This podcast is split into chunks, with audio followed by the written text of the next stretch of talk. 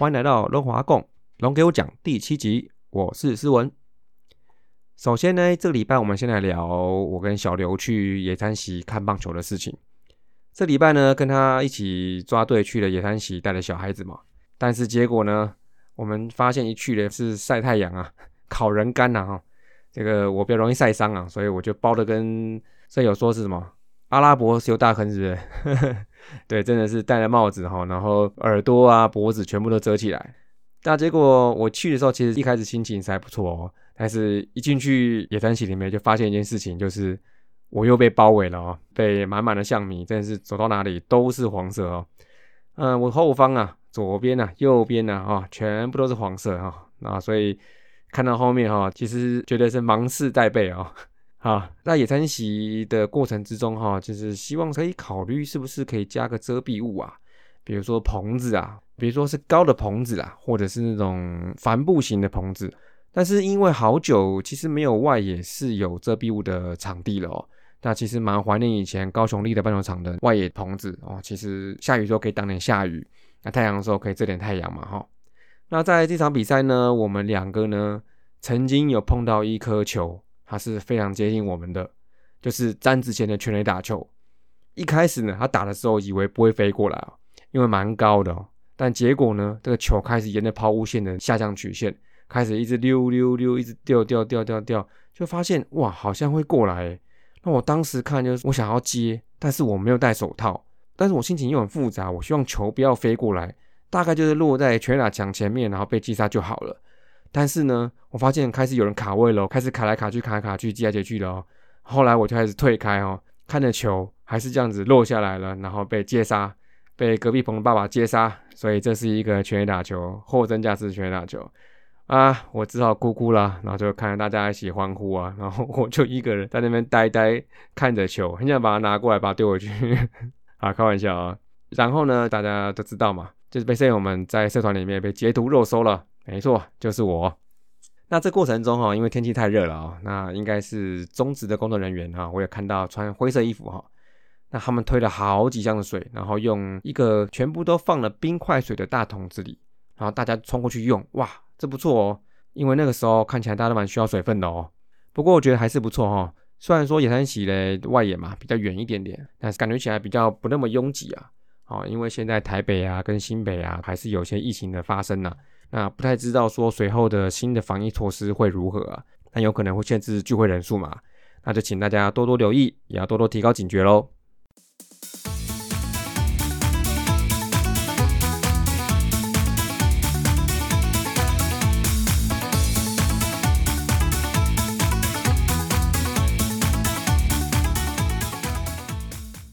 首先来龙龙周报，上礼拜因为花莲第三站啊，英语联赛啊。打了四场比赛，单周战绩一胜三败。哎呀，怎么搞的？还是被统一电了啊！我们先重点回顾一下啊。第一场啊，就是古西对决啦。徐若曦最大的伤害应该还是在第三局的线接可连线，被基连安打长打丢分了。但整体感觉还是不错啦。虽然只有一 K，不过但是那是拜统一攻击策略所赐啊。统一就是不想被徐若曦拿到两个好球，所以积极的攻击也打到几颗位置不佳的四头球。但终于啦，徐若曦是投到五局了，这是一个好的征兆。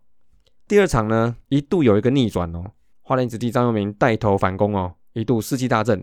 但可惜的是，牛棚这次放火放大了哦，整组烧光光。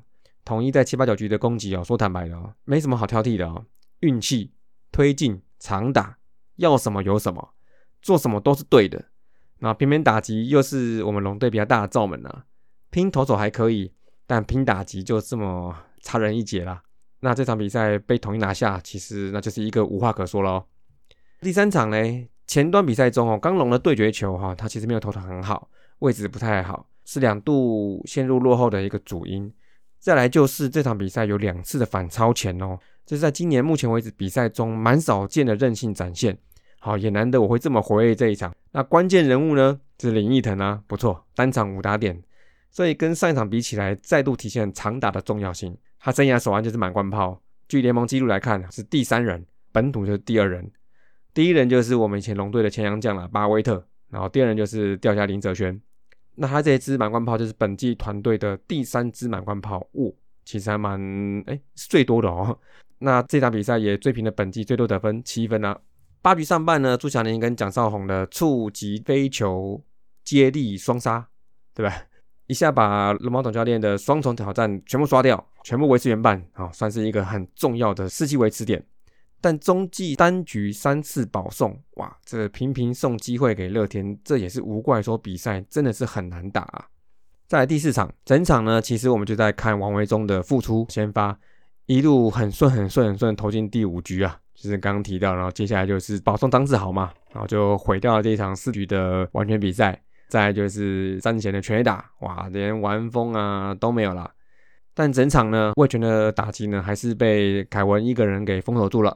再加上后面中继的蔡奇哲，最后李正昌，哇，李正昌上场的时候，小刘的小孩子哦，拿了那个时间算了一下哈，最后我记得没错，他跟我讲说是两分五十几秒，果然这个时间，这个就很标准的泡泡面时间，这个泡面应该还没烂，所以这场比赛呢，也是被兄弟收起来了啊。那么这礼拜打击部分呢，结算单周团队打击率，好，零点一八一八一八，一乘八一，一乘八一，乘八一，这个出不进啊。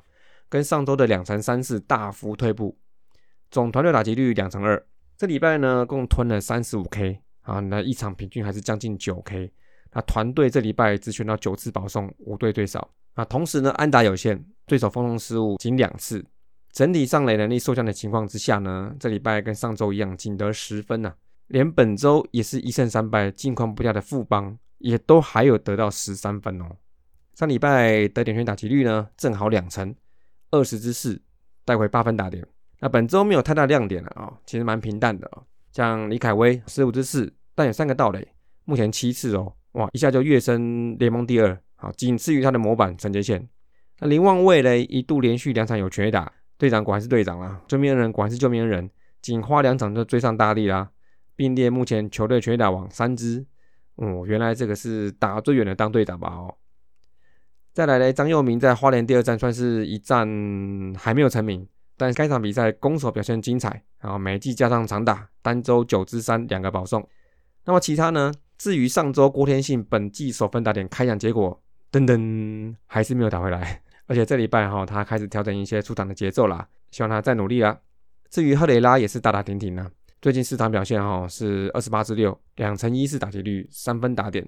导致于最近球迷有点失去对他的耐心哦，开始有声音要换人了。虽然要换哦，也没这么简单呐。但新闻目前大家应该都有看到啦。啊，目前是羊头被蓝虎嘛，但羊炮呢看起来百分之九十九要签了。那他大名也呼之欲出，目前传出是王建民前队友，诶，这样下标可以吗？应该 OK 哈。后来则是辗转多队，生涯大联盟有九十八轰的 Danny Espinosa。说坦白的，我以为他退休嘞，因为他今年才三十四岁而已哦。他已经有三个球季没有在大联盟出赛喽。那生涯的巅峰算算巅峰吗？就是在第二年的二零一一年的时候获得新人王的第六名的选票。该季呢两成三六打击率，二十一轰。其后呢在二零一六年国民的最后一年也有过二十四轰，但是打到二零一七年为止就没有在大联盟出赛了。看起来他算是一个有点忙的长枪，三振率都在二十几、三十几趴在跳。啊，他守备位置呢是三四五六七五，左外野也守过，但是他在卫权进来之后，应该是定位在内野吧。那以目前来看呢，二垒目前是固定李凯威，三垒是设定留给刘继宏来练的嘛，所以可能会以游击或是少部分三垒为主吧。希望直接是能把游击的火力给垫起来。目前预计是下半季入队。然后最快是六强赢的时候了，但那时候来讲，上半季也差不多快打完了，所以先期待下半季吧。目前魏权是一定要放一个洋炮在一军，所以他的到来呢，可能就是直接挤压赫雷拉的时间，或是要双洋炮的话，五夺可能又是要下二军的选项之一啦。我觉得五夺好可怜哦，又要先发，又要中继，又要拿来阵容调整用。至于投手部分呢，那就布里汉拜拜啦。这个搞得离情依依的感觉哈，其实搞不好他归心似箭了啊啊，开玩笑啦哈。下次有机会迁回台湾的时候，那就看是哪一队价高者得喽。上个礼拜嘞，单周防御率五点二五，比上周膨胀了八十趴。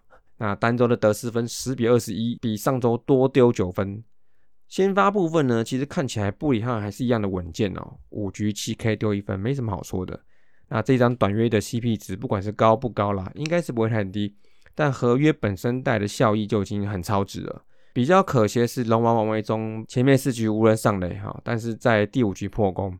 那先发的部分应该就是四位啦，徐若曦、王维忠、林子韵跟刚龙，除非还有人可以从二军再拉上来，像吴俊杰。那中继后援的部分，这礼拜防率就是在五左右，跟上周的三点八六比又退步啦。但主要是在花莲的第二战啊，最后三局狂掉七分。而唯一领先进入七八九局的第三场比赛，也是从第六局开始局局送人上垒，这也就是每局都过得这么折磨的主因之一啊。那上个礼拜哦，中继后援投手总共丢十六点一局，但是九个保送，哦，这个 BB 九是五哦，放在任何位置谁来投，我认为都是不及格的啦。那新的礼拜哦，除了轮子已经定的差不多，再就是五多回来了嘛，那我觉得中继应该是可以再舒缓一点了。尤其现在配置有九个中继后援了，一周最多五场嘛，这人数应该是 OK 啦。真的是要减少四块九，那投手本都再加油啦。守备部分啊，这礼拜不错哦，只有一次失误，还是刚龙自己的失误，所以野手们是没有失误的哦，鼓励鼓励啊。内野看起来游击手的替换比较频繁了，那三垒可能会排一场给刘继宏修。由于赫雷拉，我看等于是没有什么守备的贡献呐，所以比较期待是说下半季如果洋炮真的来了以后，那也会怎么规划？那如果他真的是主战游击，那可能就还是会给曾传生一点空间啦。这个配置来讲，把中线稳定住了，比赛内容就会比较好。好，本周爆爆龙，其实呢，李凯威跟张佑铭都打得还 OK，但就是要选那个让我叫的那一位，对不对？打出去的时候，整条巷子都应该听到我声音了哦。就是林奕腾，他这礼拜四场都有出赛，十二支三，一个保送，最重要的就是那一支满贯炮，单场五分打点。应该就是上周唯一一场胜仗胜利贡献值最高的。那他的挥棒算是大轨迹全力挥棒的类型了。这类选手嘞，发展不好的话，容易会发展成盲跑，或是三振变多。那目前他三振率二十几趴，也是蛮正常的模板啊。不过由于他是老新人，二十九岁了，所以发展曲线是不是已经定型了呢？那我们后面再观察喽。投手呢，嗯，看了一下大家。除了龙王王维忠出赛两场，七点二局丢四分，但是有八 K，还不错，但感觉还是差一点点。如果他那天丢过五局，就应该没问题了哦。所以呢，我觉得如果没有适合的话，那就请我们五四三里面常常出现的虫先生虫缺，这礼拜就先缺一个礼拜吧。那下礼拜希望有人能挺身而出哦。那接下来通通龙雷带来几位可能在上半季或下半季初就会看得到的身影。第一位黄博豪。预计在五月五号开始在二军打复健赛，至少要安排打六场比赛吧。规划先从指定打击开始，那同时也会开始尝试守备守一垒嘛。一切都顺利的话，哈，就由教练团的安排何时可以在一军出赛啦。那再来就罗家人，今年原先他就是被规划是要排先发的哈，他已经在去年一整年基本上都在断心练先发，但是因为今年开季就传出他右手发炎了，都没有出赛记录。而目前呢，罗家人进度是牛棚练投到二十五球的球数了。那预期还会有一到两次的牛棚练投，还有实战练习。那他规划是在五月八号，那就是在这礼拜六，在二军进行首场的复健赛，一样啦，就是会跟大家一样，就是从二十球、三十球这样慢慢开始加。那也期待他能尽快的能恢复健康。再来最后一位呢，就是我们火球男哦，我们还有藏一个火球哦，就是申荣宏。今年因为手肘旧伤哦，延长春训了。最近才有在二军出赛两场，总共投一点一局，暂时无失分，最快球速一百四十公里，但还没有达到去年一五一的这个水准哦。教练就说，郑荣宏其实本来设定就是一军咖啦，他的状况如果调整好，那就渴望升上一军，就是可以在中继后援的部分贡献一些局数。好，最后呢，这礼拜有五场比赛哦，分别是主场四连战加一场礼拜天的客场，先对兄弟。再就是对对战战绩很沉重的龙狮三连战啊，最后再去桃园对乐天。上次造访这两个场地，其实回忆都不是太好啊。澄清湖是两周前对乐天啊，零比十一被客淡。桃园呢，就是三月底田泽纯第一次破功的地方，被林哲飞打再见安打的那一场，都是需要在本周扳回一点气势哦。关键重点是呢，大名单那一部分选手在选择接种疫苗之后有没有副作用啊？会不会影响出赛哦？但是魏权呢，占大名单里面的人哦，可能不多啦，应该是还好哦。那徐若曦会在首战五月四号领先出战兄弟，上次对兄弟就是四月十号从二军回来的复出第一场，当时丢三点二局三 K 一保送，没有被打出安打，其实内容不错哦。再来就林子玉、王维忠、刚龙，那王忠跟刚龙最近一次对统一都算不错。王维忠的话就是上礼拜三局五 K 丢一分嘛，在花莲。刚龙则是六局四 K 丢两分，其实也还不错。好，那希望就是希望开壶就是在这个礼拜了啊，三场有三个机会，至少开一场嘛，好吧。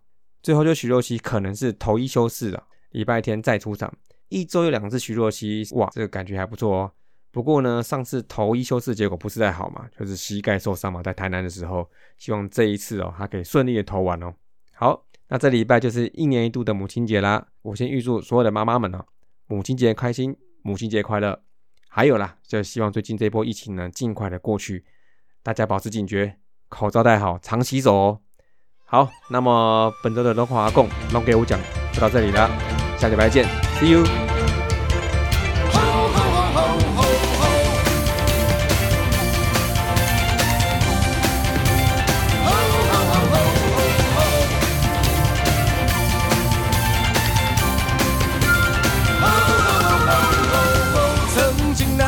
黄昏过往，放在我左心房，珍贵的收藏，即将迎接崭新篇章。